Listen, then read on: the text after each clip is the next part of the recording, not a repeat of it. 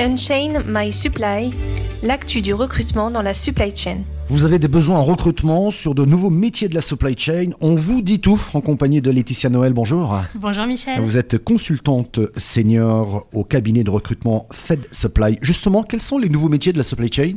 Eh bien, pour faire face à l'ubérisation de la société et une augmentation exponentielle des flux de commandes, d'approvisionnement et de transport, on observe une digitalisation croissante de ces métiers de la supply chain.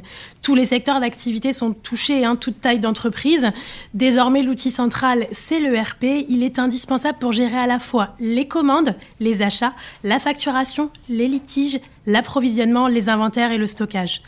Ces métiers qui émergent très souvent de l'industrie dite d'une supply chain mature, comme par exemple l'automobile, l'industrie pharmaceutique, l'industrie aéronautique, mais également de plus en plus présents euh, dans la logistique de stockage et d'entreposage, que ce soit en logistique intégrée ou en logistique prestée. Ce sont désormais de véritables pépinières, puisque les entrepôts logistiques forment de plus en plus les talents de demain.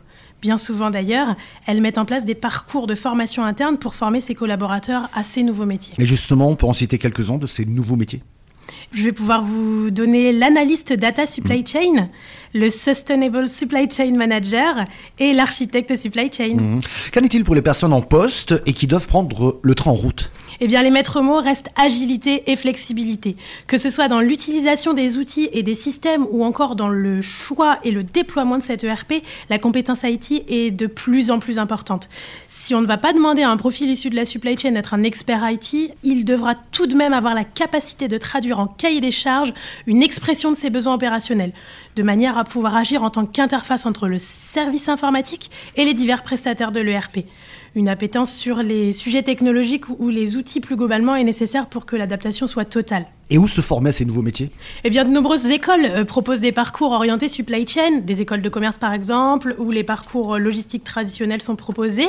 Euh, il y a également des spécialisations en supply chain, qu'elles soient durables ou non d'ailleurs, euh, des BTS, DUT, IUT, Master 1 et 2 orientés des UGOL, Master Malo, des écoles d'ingénieurs qui proposent des spécialisations également, des MBA en supply chain management, et il y a également de plus en plus de profils ingénieurs, écoles d'ingénieurs donc, qui ont une spécialisation logistique, ce qui leur donne effectivement une double compétence et c'est des profils qui sont très bien adaptables à ces nouveaux métiers.